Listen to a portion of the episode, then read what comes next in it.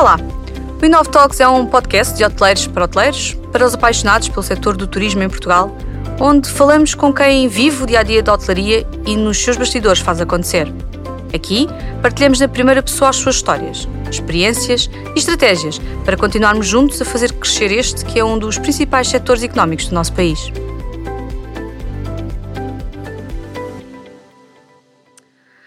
Preocupamos em vender, vender, vender, mas saberemos comunicar de forma eficaz e eficiente?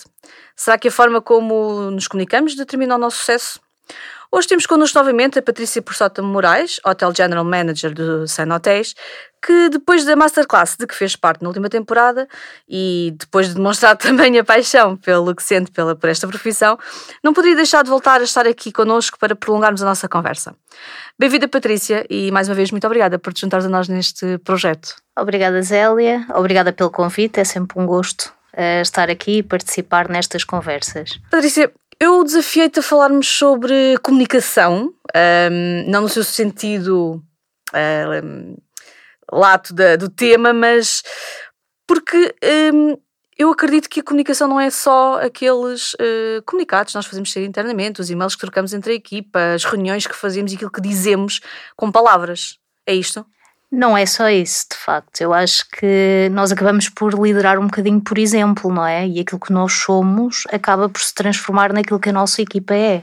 Uh, e eu acho que essa é a importância da comunicação, é a forma como nós uh, conseguimos fazer com que os outros acabem por se transformar um bocadinho daquilo que nós somos também. E esse é o grande poder da nossa comunicação enquanto líderes, enquanto diretores, é essa.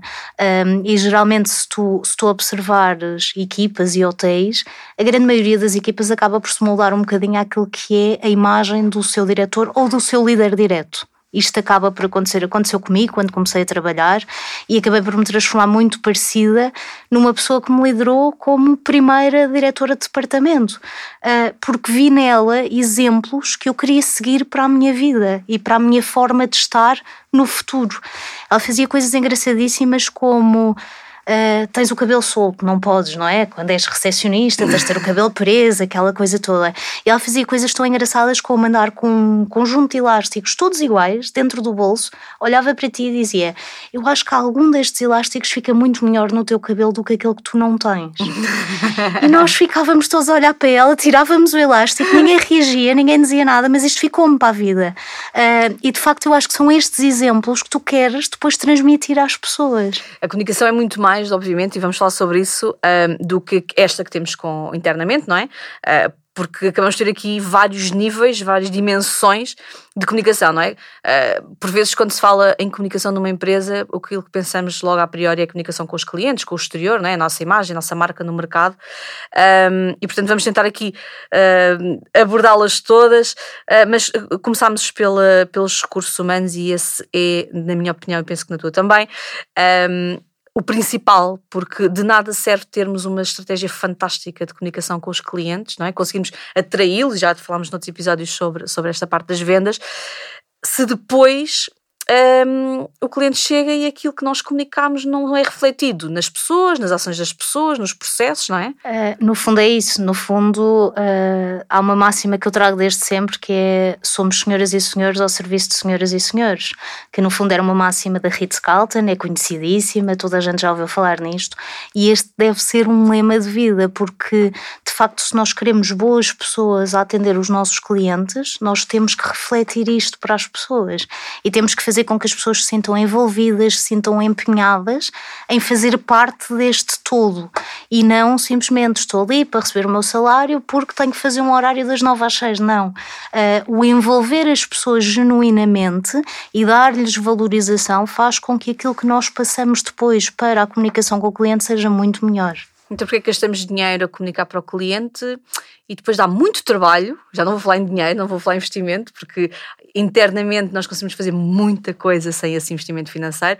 Mas então, porque é que gastamos dinheiro e contratamos pessoas para hum, gerir a comunicação com o cliente, com o exterior e não nos preocupamos com esta, este pilar, no fundo? Eu acho que este lado uh, vem muito e tu vês muito isto nas companhias internacionais a acontecer à séria. São políticas de recursos humanos verdadeiramente preparadas para as pessoas e não políticas de recursos humanos como nós vemos muito nos nossos pequenos hotéis, nos nossos pequenos sítios, que são políticas de recursos humanos de recrutamento, seleção, ponto final.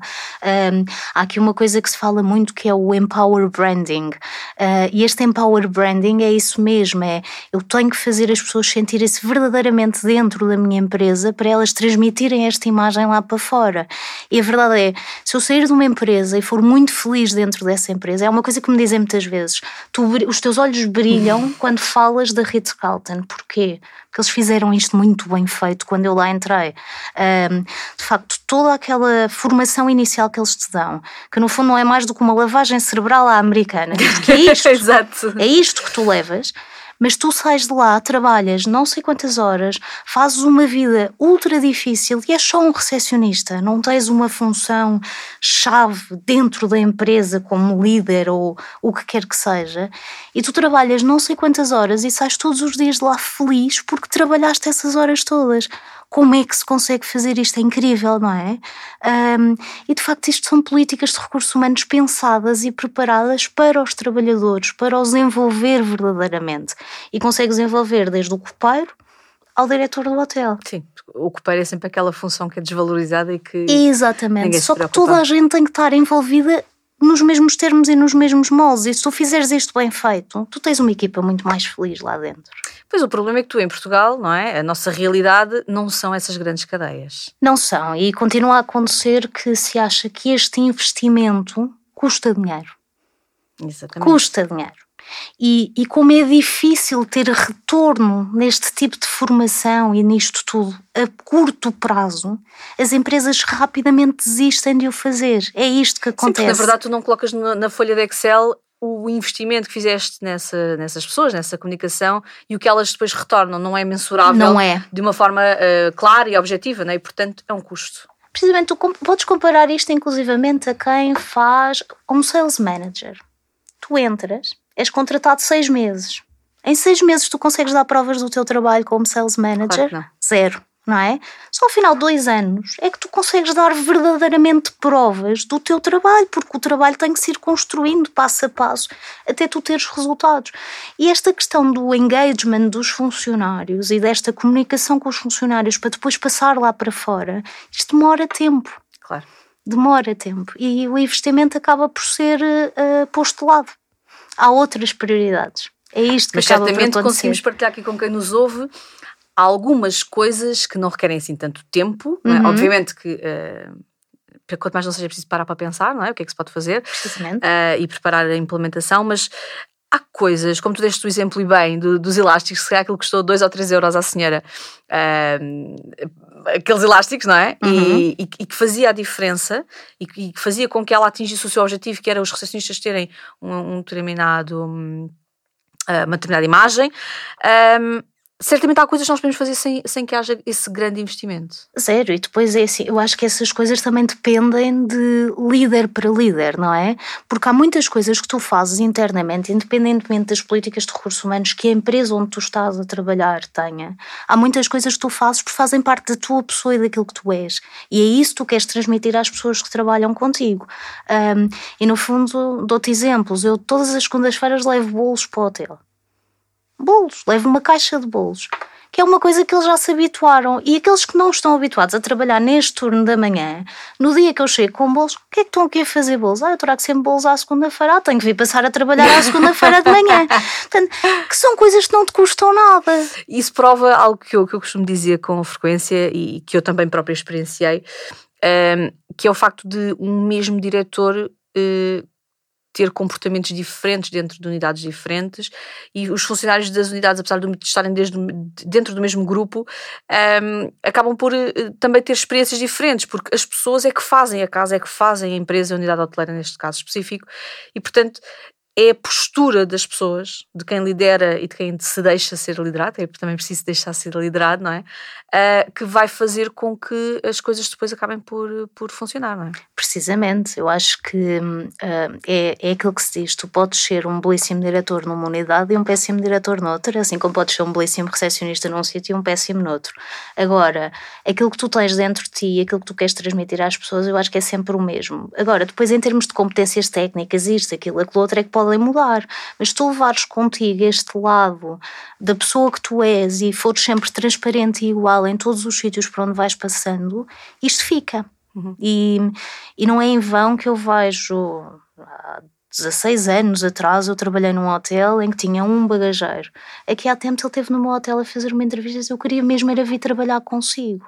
Que acabou por não conseguir vir porque o horário dele não era compatível com aquilo que nós precisávamos. Mas, de facto, tu trabalhares há 16 anos com alguém que era um bagageiro, tu eras diretora de alojamentos e a pessoa lembrar-se de ti e dizer eu queria mesmo era vir trabalhar consigo, é aqui que fica a coisa e a Sim, diferença. E por vezes é? quando diretores mudam acabam por levar, não a equipa toda, mas uh, várias várias pessoas. várias pessoas, várias. Mesmo, mesmo os operacionais com quem supostamente não haveria uma relação tão direta, não é? Mas que se revêem naquela liderança, não é? E, Precisamente. Por ir, por Precisamente. Então, isto no fundo, achas que faz diferença nós uh, sermos eh, transparentes, comunicarmos, envolvermos as pessoas naquilo que é o nosso projeto, isto tem resultados no, no nosso, no nosso RevPar, por exemplo. Sem dúvida, tudo aquilo que tu fazes um, com a tua equipa e em conjunto com a tua equipa faz com que os resultados do teu hotel sejam muito melhores. Não só a nível com o cliente, não é? Porque se tu tiveres pessoas contentes e felizes com aquilo que estão a fazer, eles vão transparecer isto na forma como comunicam com o cliente, como comunicam uns com os outros, inclusivamente no tipo de conflitos que podem ter internamente uns com os outros. Isto tudo melhora se tu conseguires ser transparente com as pessoas e fazer esta comunicação direta com toda a gente. E nós comunicamos que há uma norma nova, a partir de agora passa-se a fazer assim, ou é importante envolver a pessoa e explicar-lhe porque é que agora passa a ser assim? Eu acho que tem que haver os dois lados. Há coisas que tu tens mesmo e queiras ou não queiras, gostes ou não gostes, tens de comunicar que a partir de agora é assim. Há outras coisas que tu podes e deves, sem dúvida alguma, envolver as pessoas na tomada de decisão e na forma como vais alterar. Mas mesmo após a tomada de decisão, mesmo nessas em que nós temos mesmo que tomar decisões, que às vezes uhum. acontece, é importante que as pessoas percebam o porquê Sem de estarmos a tomar aquelas decisões Sem e não, dúvida. ai agora passas a fazer este horário ou vais de férias assim eh, agora porque dá jeito, eh, porque pronto, eh, é um tema que hoje em dia vem aqui muito à baila, não é? A questão de, dos constrangimentos dos últimos dois anos. É importante que a pessoa perceba a comunicação, perceba as linhas orientadoras que que as unidades hoteleiras têm. Sem dúvida, tu sempre que uh, tens que comunicar que vais alterar alguma coisa, seja ela qual for, eu acho que tu deves explicar o porquê e por que razão é que o estás a fazer. E se tu conseguires explicar isso bem explicado às equipas, as pessoas vão compreender e vão entender e, e, e colaborar contigo muito mais facilmente. Porque eu não digo que não, não, não colaborem, porque vão colaborar na mesma, porque tu estás a dizer que é assim e as é, pessoas vão fazer. Mas uma coisa é as pessoas fazerem e compreenderem porque é que estão a fazer, outra coisa é fazerem, mas depois ficarem descontentes. E é isso que eu não gosto, é que as pessoas depois fiquem descontentes. Eu uso uma, acontece imenso no, no desempenho das minhas funções de acompanhamento aos clientes um, problemas com uma coisa muito simples que é o registro de hóspedes. Uh, porque toda a gente sabe que existe uma obrigação legal de comunicação de CEF, não é? Um, e eu deparo-me com recepcionistas que nem sequer sabem o que isto é. Eles sabem que têm que pedir o documento ao, ao, ao hóspede e que deveriam eh, pedir a todos, mas eles não percebem efetivamente a, a origem de, desta necessidade seja, eh, sei lá, a nível fiscal também, a questão das faturas, do, do, tipo de pagamento, dos contribuintes, as pessoas não sabem. Simplesmente alguém lhes disse, muitas vezes por boca, olha, tens que fazer assim. E as pessoas não percebem. E o facto de não perceberem Uh, para além de que acabam por não desempenhar a sua função, na minha opinião, de uma forma mais um, correta e profissionalizada, também levam a negligenciar não é? E eu, eu, é, é a tal coisa, é ou explicas bem às pessoas que as coisas estão interligadas, não é? Porque este processo todo, o check-in, isto depois está interligado com uma série de coisas, com a entrega do documento do SEV, com o fecho do, da noite, com isto tudo, não é? Está tudo interligado. Eu dou-te um exemplo, acontecia-me isso muitas vezes, há muitos anos atrás, enquanto ias bater as nacionalidades todas, tinhas nacionalidades que se chamavam abacate, por exemplo, não é? E portanto, como é que é possível? Porque o sistema sistemas informáticos também não eram como são hoje e permitiam que se fizesse tudo, sim. não é? E portanto tinhas nacionalidades que eram abacate. Sim, sim, sim.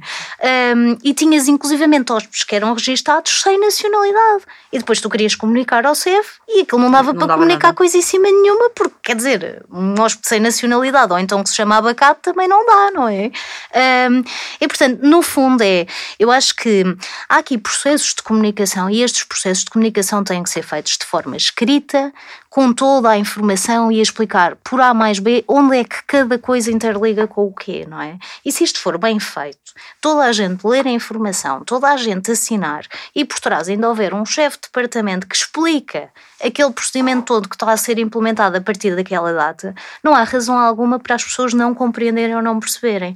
O problema é que tu tens aqui um lado em que um, se há hotéis como, como companhias internacionais que fazem procedimentos de 300 páginas, que são os SOPs com 300 páginas, em que está lá tudo em detalhe e não há nada que falhe naquele procedimento, há outros hotéis mais pequenos que não o fazem, que não só não fazem procedimentos internos escritos, como quando os fazem, fazem em memorandos independentes. Aparece um agora, aparece outro depois, aparece outro depois, e às tantas aquilo é uma baralhação, porque já ninguém sabe o que é que é o quê.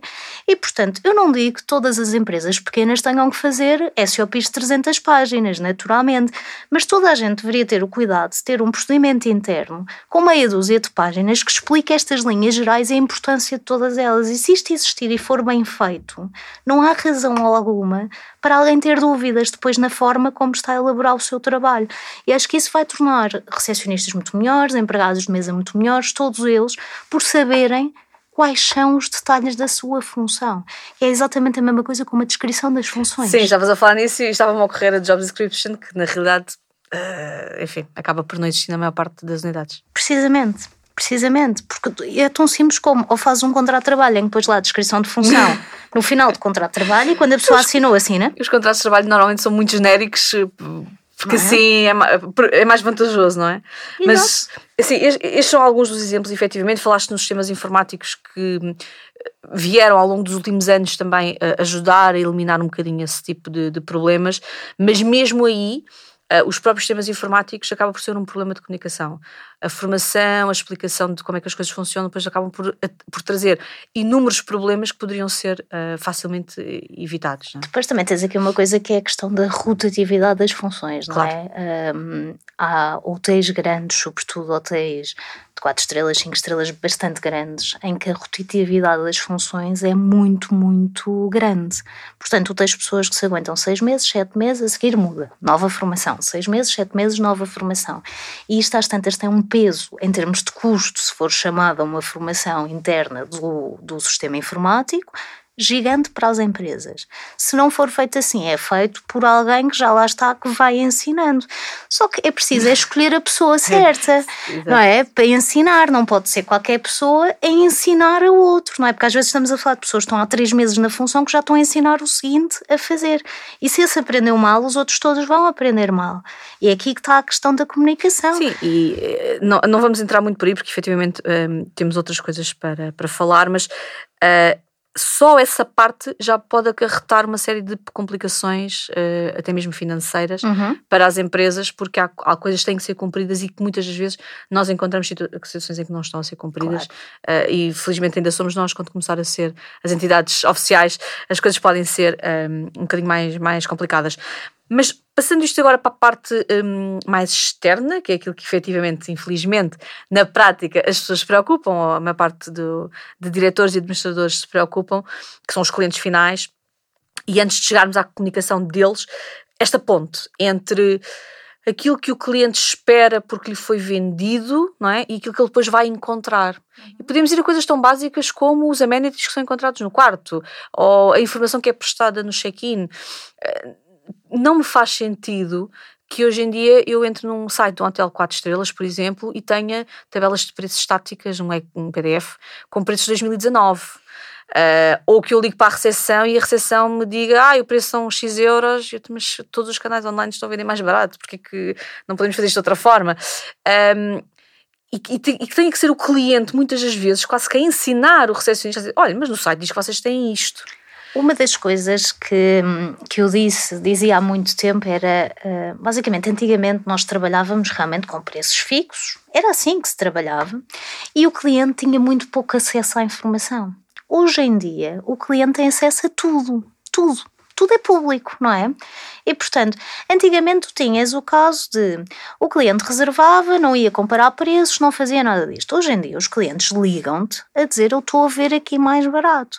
E tu tens que arranjar uma forma de não passar para o cliente ah, não sei disso, ah, não, o preço que eu tenho é aquele que está aqui, que isto ouve-se. Isto ouve-se. Aconteceu-me a mim, aconteceu-te a ti, aconteceu a toda a gente. Não é? E portanto, eu internamente, nós temos um procedimento que é se o cliente vê uh, uma tarifa mais barata, então envia-me o print screen para eu verificar. E a seguir vou verificar e se o cliente encontrou mais barato do que aquilo que eu lhe estou a dizer, eu vou-lhe fazer exatamente o mesmo preço. É? Depois tenho que ver o que é que é. Mas com um print screen, não é porque o cliente está a dizer, porque às vezes os clientes também dizem coisas que não estão certo. a ver, ou estão a ver só uma pessoa, ou não A própria distribuição tem, tem também esse processo. Tem. Provares que o preço é mais baixo, eles igualam. Precisamente. Portanto... E tu podes usar este, estes formatos para fazer isso. Agora, isto tem que ser muito bem ensinado às equipas, porque tu não podes ser apanhado desprevenido num telefonema, não é? Um recepcionista não pode ser apanhado desprevenido e não saber o que responder ao cliente. E às vezes parte um bocadinho das chefias explicarem como é que se faz este processo. E por isso é que se ensina as pessoas a atender telefones, por isso é que se ensina a pessoa o que é que diz e o que é que não diz. Há uma coisa que eu digo muitas vezes que é: se não dizem ao cliente, eu não sei. Eu neste momento não tenho a certeza da resposta, mas vou saber e já lhe digo. Agora, dizer não sei a um cliente é a pior coisa que eu posso dizer o problema é que. Hum, infelizmente, e tu sabes também como eu, não é essa a realidade das nossas empresas, não é? Não se ensina a fazer nada. Contratam-se as pessoas, acredita-se que a pessoa tem determinado perfil para aquela função e depois, na realidade. E já não vamos entrar aqui nas competências, nos ordenados, naquilo que é exigido, porque pronto. Nada disso, porque eu acho que aí a questão das competências, dos ordenados, disto tudo, isto tudo, são mil conversas para Exato. termos, mas as pessoas sabem ao que vão quando vão trabalhar para esta área. Não, não, nem acho que nem devemos... A questão é se as empresas sabem o que, o que estão a contratar. Eu acho que há aqui um lado, é, eu, eu não acredito muito que as competências técnicas te façam melhor do que alguém que não as tem. Eu não acredito nisso. Por isso é que hoje em dia estamos a dar muito mais importância às soft skills. Eu é? acredito em soft skills, acredito no perfil das pessoas e naquilo que as pessoas querem ser acredito muito mais nisso e acho que, e não me tenho dado mal com isso, digo-te. Dou-te um exemplo, dou-te dois exemplos até de, desta contratação feita assim.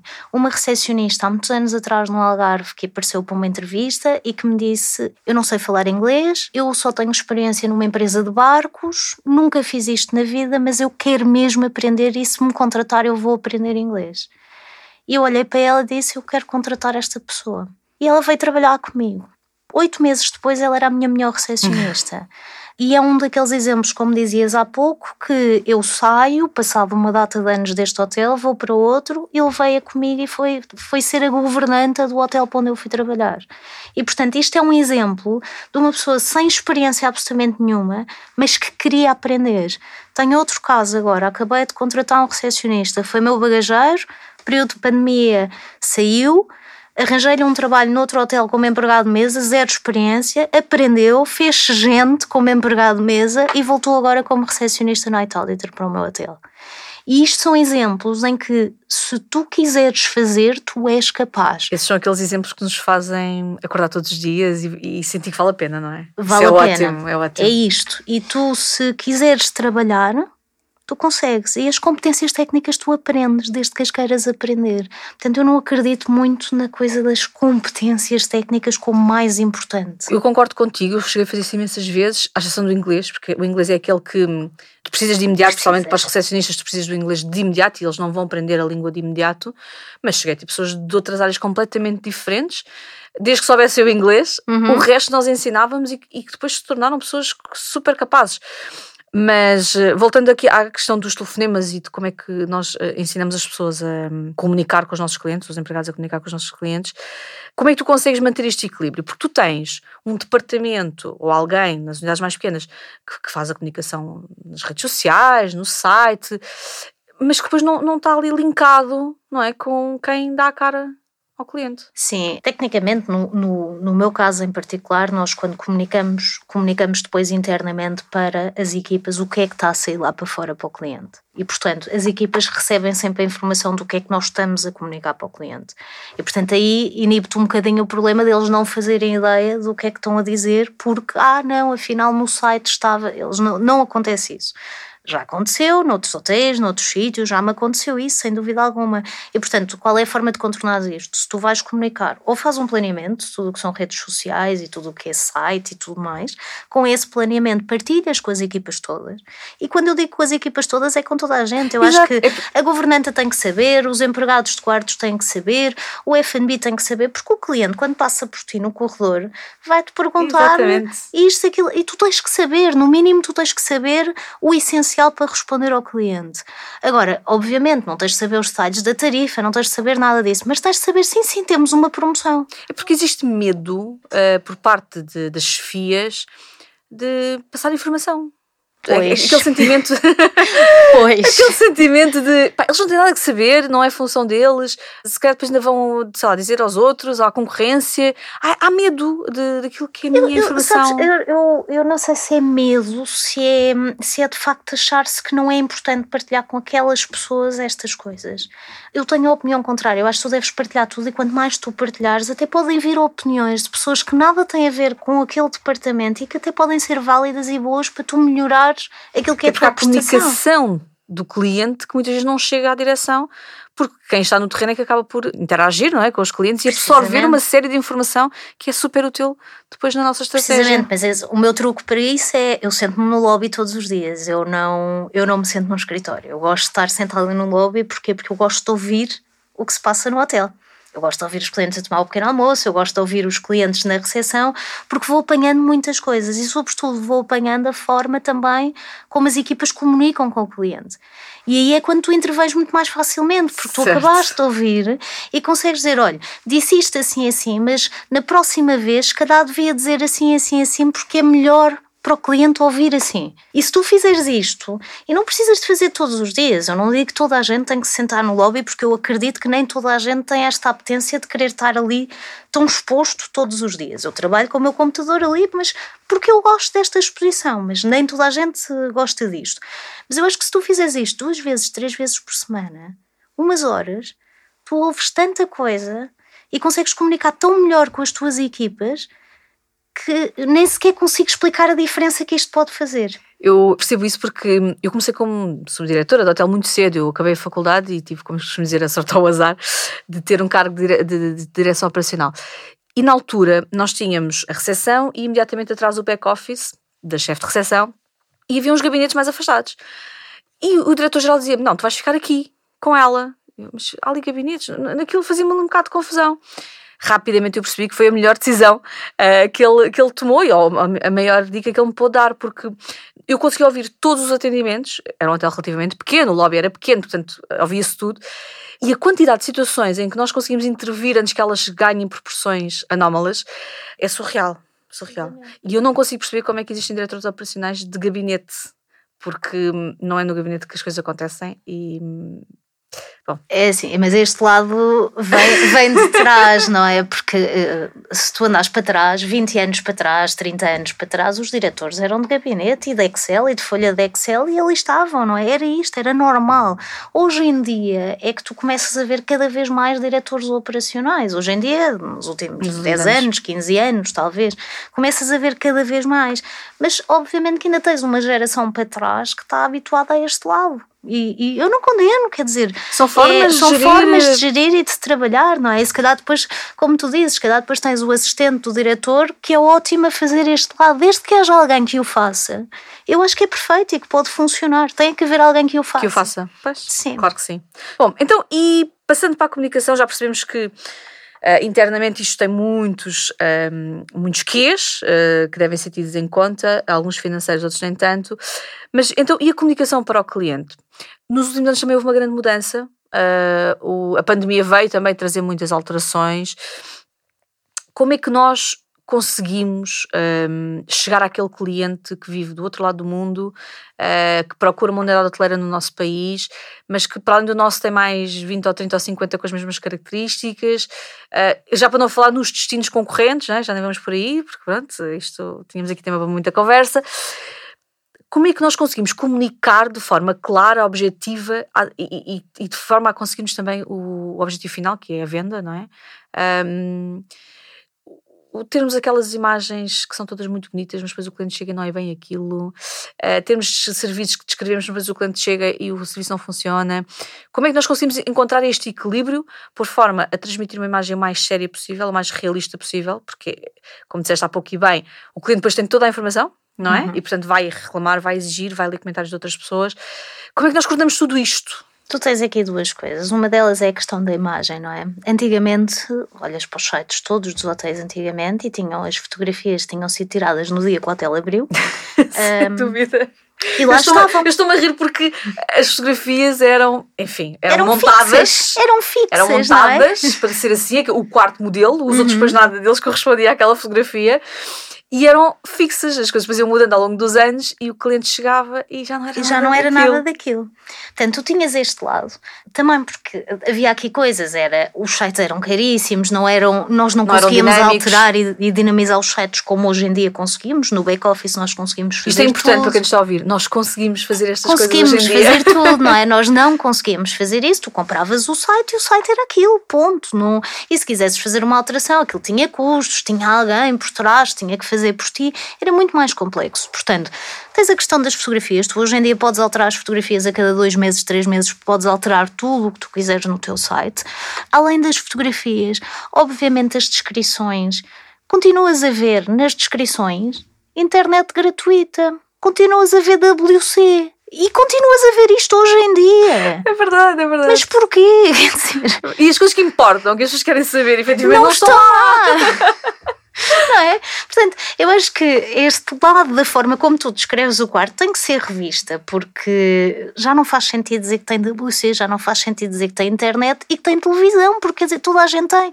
Agora, tu andas para trás, vais ver os anúncios de 1800 e não sei o quê dos primeiros hotéis, diziam quarto com WC privativo. Não, é? era isto que aparecia. É Hoje em dia já não tens esta necessidade, há coisas que tu já não precisas de colocar.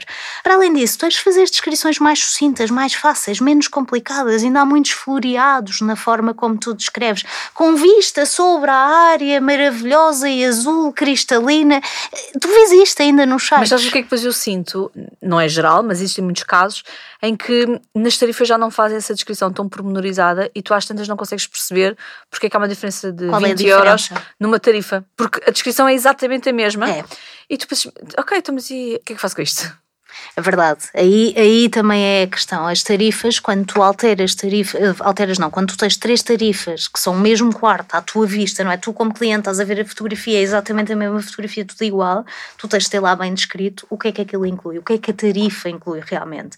Isso inclui uma cama maior, se inclui, sei lá, o que for, o que for. não é? O que for. E aí, sem dúvida, tens toda a razão e isso continua a acontecer.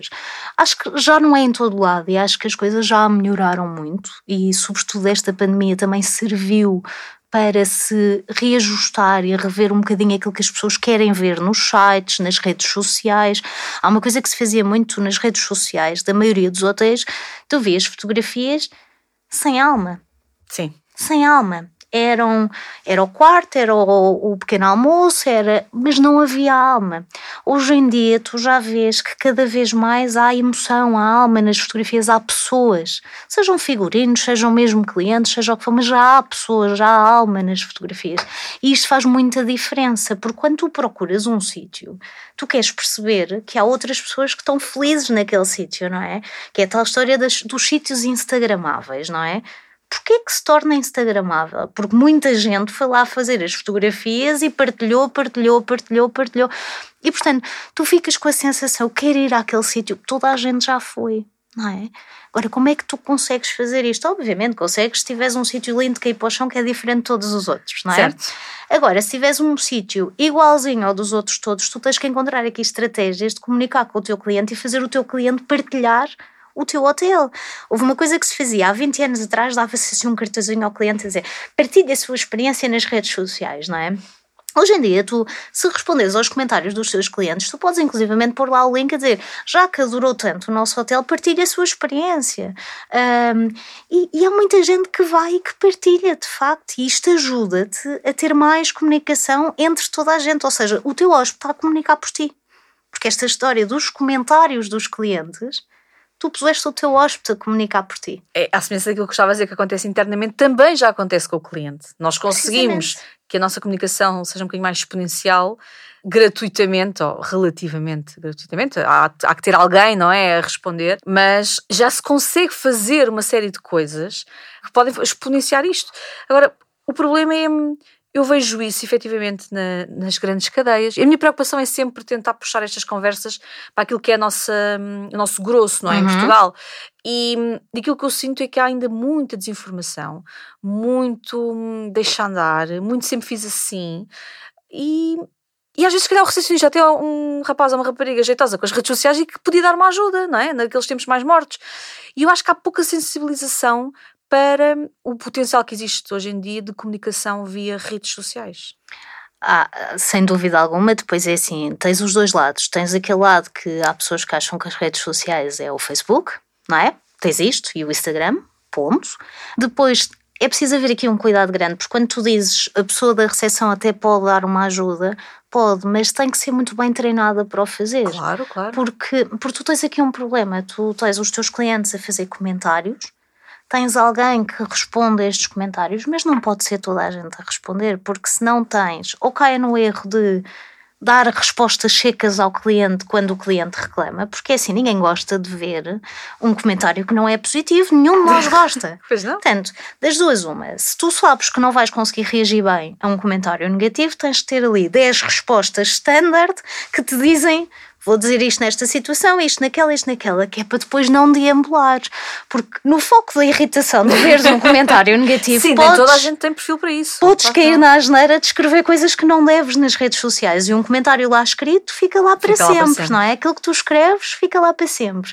Portanto, tens de ter este lado, tens de ter alguém que tenha esta sensibilidade e o bom senso na forma como responde, seja para o bem ou para o mal ao cliente.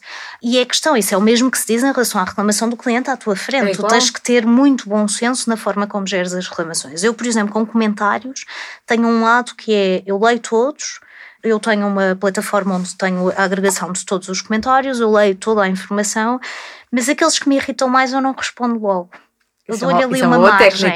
Dou-lhe ali uma margem para responder depois. Vou pensar melhor sobre o assunto e depois respondo.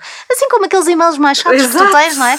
Não, não vou Há uns responder que não vale a pena respondermos já. Vamos esperar, não é? Porque respiras, pensas no assunto. Isso, é, uma, é uma boa dica, que é o timing para fazermos a comunicação. Precisamente. E, e, e pronto, as pessoas normalmente acabam por responder no impulso eu acho que o impulso, o impulso vai se controlando à medida que vais ganhando experiência e idade, não é? Porque quando tens 20 anos, esse impulso é assim, vum! Sim, eu é? dei o exemplo do recepcionista, uh, que como existem vários, uh, por exemplo, no primeiro episódio da season passada, o nosso querido Manuel Pinto partilhou que no projeto dele de animação olhou para uma menina que estava numa caixa de uma loja, de uma tabacaria, e percebeu que ali havia potencial para ser uma animadora, e, e foi um sucesso.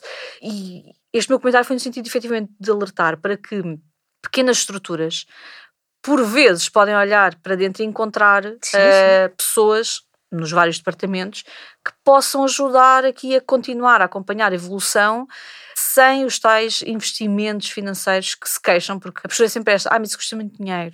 Porque claro. existem plataformas, não é? Como estavas a dizer, tu tens uma plataforma onde lês tudo de uma vez. Uhum. Um, pequeno, um pequeno hotel vai ter que ir rede social a rede social e, e, não vai conseguir dar resposta a todo. E tem que assumir aquilo que são as suas limitações, não é? Eu só consigo fazer isto, mas fazer bem. Marta Sotomayor há pouco tempo, quando fizemos o, o, o episódio do orçamento, dizia, é preferível nós nos concentrarmos em cinco coisas e fazê-las bem, do que querermos fazer 50 e depois, na realidade, não fazer nenhuma não fazer, bem. Há que adequar a nossa gestão, não é? a nossa estratégia Sem dúvida. àquilo que é a nossa realidade. Mas este trabalho tem que ser feito. Tem, tem que ser feito e, e, e de facto é, é, o que tu dizes. Tu podes encontrar alguém dentro da equipa e eu não discordo disso. Agora tem que ser é treinado para isso, não é? Depois tem que ser treinado. Às vezes, tu às vezes até encontras potencial em equipas, em pessoas que estão a fazer funções completamente diferentes, mas depois tens de ter o cuidado. Às vezes pagar uma formação a uma pessoa destas. E há formações hoje em dia que são online, que não são assim tão caras. É, é que antigamente mandar uma pessoa para formação custava uma fortuna. Hoje em dia, tu já encontras muitas opções de formações que são online, que a pessoa pode fazer até. Horário e pode fazer até no seu local de trabalho umas horas e outras em casa. Há aqui este, este lado. É. E, e se tu encontrares isto, até porque nós temos que dar formação às pessoas. Se tu queres que as pessoas trabalhem bem, tu temos. tens que dar formação às pessoas. Tens. tens. Tens que dar, tens que dar isto às pessoas. E se o fizeres, vais não só transformar alguém numa pessoa competente para fazer uma função que tu precisas que seja feita, como motivar essa pessoa não é para mais dois meses, é para mais um ano ou dois contigo. Porque no fundo é isto, é a retenção das pessoas contigo também, não é? Se tu vês estas oportunidades, as pessoas ficam contigo, não se vão embora. Sim. Sim, isso é um tema que nós temos debatido, eh, a questão dos recursos humanos, e que hum, ainda não é perceptível por toda a gente, para todos os empresários, de que o investimento em formação, seja tempo ou financeiro, o que tiver que ser, vai proporcionar essa retenção de talentos, não é? de recursos, porque na realidade muitas vezes eh, as pessoas acabam por sair não pela questão financeira, mas, enfim, por, eh, por chefe que têm, por falta de oportunidades, por estagnação, e muitas das vezes, se calhar se nós, nós empresários, nós diretores, desafiarmos e procurarmos essas pessoas internamente e lhes propusermos esta, esta mudança, vamos conseguir que a pessoa até se sinta muito mais feliz no seu local de trabalho, não é? Com desafios novos e, e obviamente com, com resultados. Temos ainda depois uma outra componente que na realidade é cliente, porque todos os efeitos é um cliente para a empresa, que são as agências de viagens, os tours operadores, as OTAs, esta comunicação achas que já é standardizada? Existe este cuidado ou ainda vamos gerindo muito caso a caso? Quando tu te referes a isto, estás a referir à comunicação que te aparece depois para leres como cliente ou. Toda, na verdade. Ou seja, antigamente tínhamos uns contratos físicos, uhum. não é? Que assinávamos anualmente com, com a tua operação e que basicamente eram os contratos deles, portanto éramos nós, hotéis, que nos adaptávamos à comunicação, às tarifas, às condições, mas isto também mudou tudo um bocadinho, não é? Nós passámos a ter se calhar um bocadinho mais de, mais de poder. Sim, muito mais, e já, já alteramos os próprios contratos, já os negociamos, já não é uma coisa standard em que o tour operador diz que é assim, nós como precisamos deles é assim. Não, já não acontece isso, sem dúvida alguma. Esta comunicação eu continuo a dizer e continuo a achar que continua a ser uma comunicação de pessoas para pessoas, porque tu não estás a lidar com o tour operador, tu estás a lidar com as pessoas que lá estão do outro lado. E se tu fizeres isto bem feito e conseguires comunicar bem com eles, é tudo muito mais fácil para ti, hotel, em termos de trabalho e tudo mais. Consegues compreender muito melhor como é que as coisas funcionam e vais sempre ter ajuda do outro lado. Sobretudo, se tu conheces as pessoas que estão do outro lado, que é uma coisa que se começou a desvalorizar entre os e-mails, entre não se telefona, manda-se e-mails, não, não sei reuniões. o quê, já não há reuniões e começou-se a desvalorizar isto. Se tu de facto pegares no telefone e ligares a dizer sou eu que estou deste lado, eu hoje em dia já não digo que faz uma reunião presencial, mas pelo menos faz uma reunião em Zoom para veres a cara que está do outro lado. Não tenhas dúvidas algumas que todos os tour operadores te vão vender muito melhor porque te conhecem, porque simpatizaram contigo, porque gostam daquela pessoa. E quando eu digo contigo é comigo, com, com a minha equipa, com quem quer que seja. Eu tive uma sessão muito caricata no primeiro hotel que, que dirigi. O hotel, a estrutura física do hotel tinha mais de 60 anos. E havia um canal, uma agência de viagens, que estava a vender aqueles clientes como tendo varandas. E aquele hotel nunca teve varandas. Pá, nunca, quer dizer, qualquer cliente chega ali e percebe que aquilo não tem varandas. E, portanto, este tipo de problemas hoje em dia são muito mais fáceis de ultrapassar. Nós conseguimos efetivamente via e-mail mandar mail para alguém e dizer: Olha, esta informação que está neste site está, está errada, uh, por favor, corrige. Mas isto também é importante fazer, ou seja, nós, enquanto diretores, nós temos que olhar para aquilo, para a nossa presença nas redes sociais, hoje em dia eh, está tudo online, não é? Tudo nos sites, e também ter essa preocupação, perceber qual é a comunicação que chega aos nossos clientes. Eu tenho a felicidade de ter uma pessoa a trabalhar comigo, que é o meu braço direito e o meu braço esquerdo, que é muito picuinhas nestas coisas. Portanto, tudo o que chega sobre o meu hotel ele lê em detalhe e consegue encontrar aquilo que ninguém consegue encontrar. Tudo. E portanto, eu tenho essa sorte, mas eu reconheço que nem toda a gente tem essa sorte, ou de ter este olho clínico para o detalhe, porque é preciso ter olho clínico é para o detalhe, para conseguir notar estas coisas todas. Eu também arranjei um braço direito para fazer isso aqui nas Inov Talks. A Tatiana faz esse trabalho espetacularmente bem, porque tem muito mais sensibilidade ao detalhe. Mas, mas é isto que é importante, é termos alguém na comunicação, e depois cada um adaptado, obviamente, à sua, à sua estrutura, mas devidamente orientada, focada, formada, uhum. não é? Para Sem conseguirmos atingir alguma. os nossos objetivos. Sem dúvida alguma. Patrícia, alguma coisa que, que se há uma dica, alguma coisa assim muito tua que possas partilhar com quem nos está a ouvir, um conselho. Tens uma vasta experiência na, na área, tens uma visão com a qual eu me identifico muito e que eu acho que é a visão correta de gerir pessoas, de gerir unidades hoteleiras. Portanto, deixa-nos um bocadinho de ti. Um bocadinho de mim é sejam felizes naquilo que estão a fazer. Eu acho que isso é o mais importante, porque se forem felizes, vão transparecer isso para toda a gente. E é possível ser feliz a trabalhar num hotel não sei quantas horas por dia, não sei quantos dias por semana e por ano, e na- nas datas festivas e tudo aquilo que, que esta profissão nos obriga. Se gostares mesmo, é possível seres feliz, porque eu sou feliz naquilo que faço. Nota-se. Nota-se pela, pela tua, pelo teu discurso, pelo teu olhar que infelizmente ninguém está a ver, mas efetivamente parabéns por seres quem és e por estares a desempenhar o teu papel enquanto diretora do hotel. Obrigada. Bom, o episódio de hoje das Inove Talks, um projeto criado e promovido pela ETBAS Airguest, fica por aqui. No próximo episódio, há conversa com Paulo Sassetti, diretor regional de operações do grupo Oti Hotéis e também diretor do Hotel Trip Lisboa Aeroporto, para falarmos sobre eh, não só a comunicação com o cliente, mas especificamente sobre a reputação social que também eh, vem aqui hum, completar esta nossa conversa.